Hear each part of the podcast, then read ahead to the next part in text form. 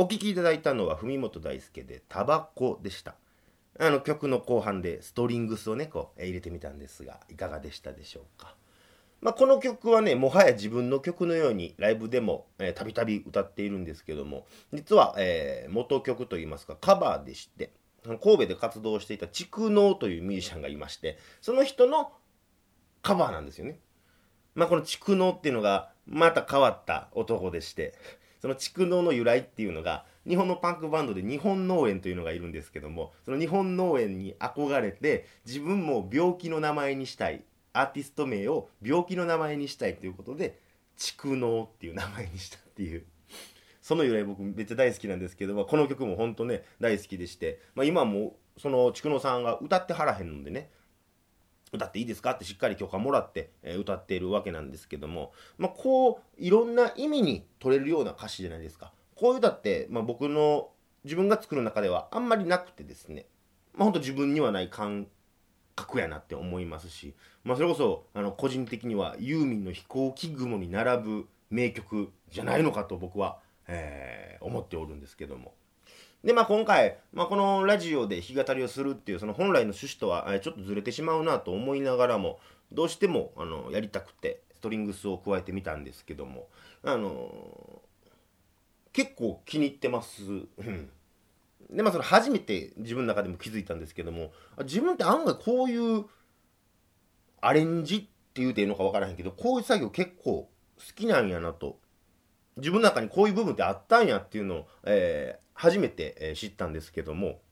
まあ、そのこれは主にね、あの月1で上げてる時事歌の話にはなるんですけどももともと時事歌撮ってた時っていうのは、まあ、神戸にもちろんいましたしその時はスペースドッグ佐野目にあるスペースドッグの店長のたくさんが編曲してくれてベース弾いてくれたりとかプレイヤーもしてくれてたんでそこで自分の弾き語りだけではない一手間二手間っていうのがあってでまあその東京出てきて自分でもう一回自習歌やろってなった時に、まあ、もちろんたくさんのようにできるとは、えー、思ってないんですけども、まあ、その自分の中で一つ決め事として絶対ギター一本の弾き語りにプラスアルファ何か絶対音を加えたものにしようっていうのを自分の中で決めてましてまあ自分でやるしかないわけじゃないですか。たくさんは近くにいないわけですから。でまあ、えー、今1月2月3月と、えー、やってきまして5月で5個目か5個目まで作ったわけなんですけども、まあ、その1月でいうと「春の嵐」これ全編パソコンで、ね、作りましてあのバニラの求人のバニラトラックのメロディーを自分で、えー、全パソコンでパチクリパチクリ作ってまして、で、2月は、えー、テロリストと100ドル札と味噌汁のリミックスということで、まあ、これも iPhone に入ってるガレージバンドっていうアプリで、全部、えー、ループの素材作って、それこそ iPhone1 台で今こんなことできんなと思って自分の中でも一つ驚きやったりとかしたんですけども、まあ、そして3月ミスターテレンを知ってるかい、まあ、こちらはビートルズのブラックバード的なね あの靴で表で表紙を取るっていうのを、したいなと思って、まあ、それをやってみました。まあ、4月はちょっと申し訳ないんですけども今回のその5月の曲のコースで頭いっぱいやったっていうのもありまして、まあ、昔の蔵出し音源ということで、えー、背景西野カナ様を出しまして。でまあその5月今月なわけですけども。でまあその今月は、えー、令和に合わせて5月1日の0時ちょうどにアップロードしたわけなんですけどもその令和これからよろしくという意味を込めて1曲作ったんでね、えー、今回はそのプラスアルファとしてまあ本当も恥ずかしいレベルなんですけどもスライドギターっていうものをちょっと調整してみたりしたんで、えー、そこら辺もちょっと意識して、えー、いていただければなと思います。ということで、えー、聞いてください。文本大輔で「例えばの話」どうもどうも令和さん。お初にお目にかかります。汚いところですがまあゆっくりしてってくださいな。にしてもあなたもまたこんな大変なとこに来なさって。ご近所トラブルポチの世話これからどうするつもりですか？仙台には若い頃ずいぶんお世話になりましてだから今度は私らが守っていかなきゃこの村をどうもどうも令和さん。明日の予報は雨らしい。それは恵みか天才か。例えばの話さ。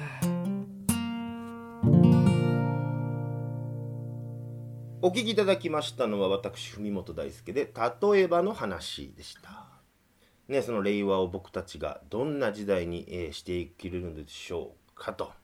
噛みましたけども。ということで、えー皆さんそれこそその令和を迎える瞬間ってどこで何してはったのかなっていうのちょっと気になったりするんですけども。あの僕は その一人でおるのもね寂しいんで、えー馴染みの飲み屋さんに行きまして。まあ、それこそ大将って、えーおかんって言ってるんですけどママがおって。で本当もうあのいつもの常連さんらがおって、まあ、本当ああだこうだ言いながら令和へのカウントダウンを迎えまして本当平和やなと、えーしみじみと感じておったんですけども。でねまあそんな中で、まあ、一つこれはすごいなと。それがあったんかっていうなんかそういう気持ちにえなった話がありまして、まあ、その大将と話してて、まあ、その最近の若いもんはみたいなそんなあの凝り固まった話ではないんですけども昭和平成そして令和になっていく中でその若者の価値観っていうのもどんどん変わっていってて理解できんくなっていくのかもなみたいな話になってたんですよ。まあその僕もチクリとまあ近頃の老人もなんかいろいろ思ったりしますけどねみたいなことも言いながらまあまあこれはあくまで一部の話やと思うんですけどね僕もそう思うことはねなきにしもやって最近の若い人に対して若い人っていうか小学生とか中学生の話なんですけどもその YouTube でねゲーム実況っていうものがありまして、まあ、どういったものかというとその自分がゲームをプレイしてるのを YouTube にアップロードすると。でその実況してるゲームを実況してる様が面白い。人がおったりとかで人気を博している人たちがおったりするわけなんですけどもやっぱ今それこそ僕がスマホ1台でこうやって曲を作って録音まで全部スマホ1台でできちゃうようにそういう実況っていうのもスマホ1台あればもうできちゃうようなものなんですね。で今そういうオンラインゲームですよ全世界の人とつながってゲームできますからその様をスマホで撮影したりするわけなんですけどもまあねその口が悪いことったらもうないわけですよ。本当にそういう最近の小学生中学生とかがね、まあ、その口が悪くなるには、えー影響される僕らの世代のそういうゲーム実況の人とかがおるんやと思うんですけど本当そうオンラインでねもう人を殺しちゃうようなゲームですよ。本当のいわゆる戦争のようなゲームがあるわけなんですよ。それをしながらね小学生中学生がですよ。死ね殺したるかキャー殺したったみたいな。なんやそれって。もう怖なったりするんですよ僕それ見ててね。でそういう子らが大人になった時になんかどうなってしまうんだろうとね思ったりもちょっとして。だってそんなゲーム実況でね人を残酷にこう、まあ、ゲームですけども相手を残酷に殺してギャーって言っててその YouTube の動画が何万回再生になっててもう自己顕示欲も満たされるわ。なんや言ったら何万回再生とかだったらお金が入ってきたりするわけですね。その自分がギャー言うてる様で。そうなったらもう大人を舐めるよね。下手したら大人より稼いでるんかもしれないですもん。普通にお父さんが稼いでるかもしれない。その自分はゲームしてギャー言うて何万もしくは何十万稼いでて。そらもう親も舐めるやろしこういう頃が大人になった時って。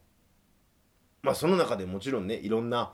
ことがあってゲームと現実っていうのは区別はついていくものなんでしょうけどもまあひょっとしなんかそれこそ価値観が変わるようなことがあるのかもなと思いながら。でまあそんな話をね大将としておったわけなんですよ。したら大将がボソって言ったんですけども、まあ、そういう人を殺す戦争みたいなゲームもあるんやったらもう例えばその戦争で人を助けるゲームなんかあったらええのになって言ったんですよ。僕なんかほんまもうハッとしてめちゃくちゃそれいいじゃないですかっつって。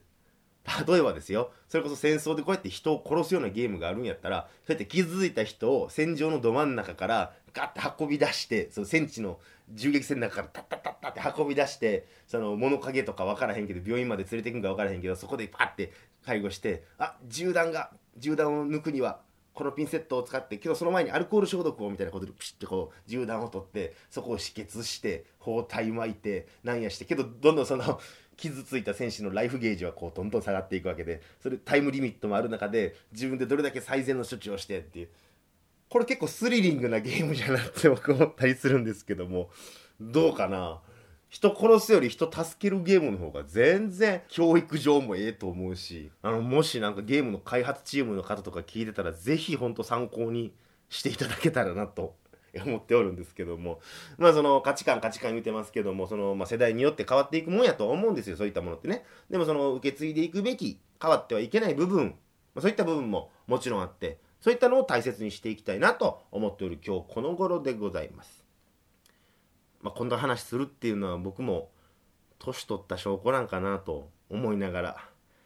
まあその言ってもねあのバイト先ではまだまだ年下の部類なんですけどね。まだ言うかということでね、えー、そんなところでそろそろエンディングのお時間でございます。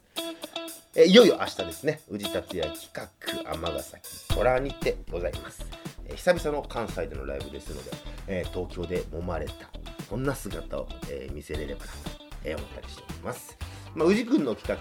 画ですしね、友達も結構出てるんで、楽しくやりたいなと思っております。てなわけで、えー、今週はこの辺で、文本大輔のフォークスまた来週お耳にかかりましょう。さよなら。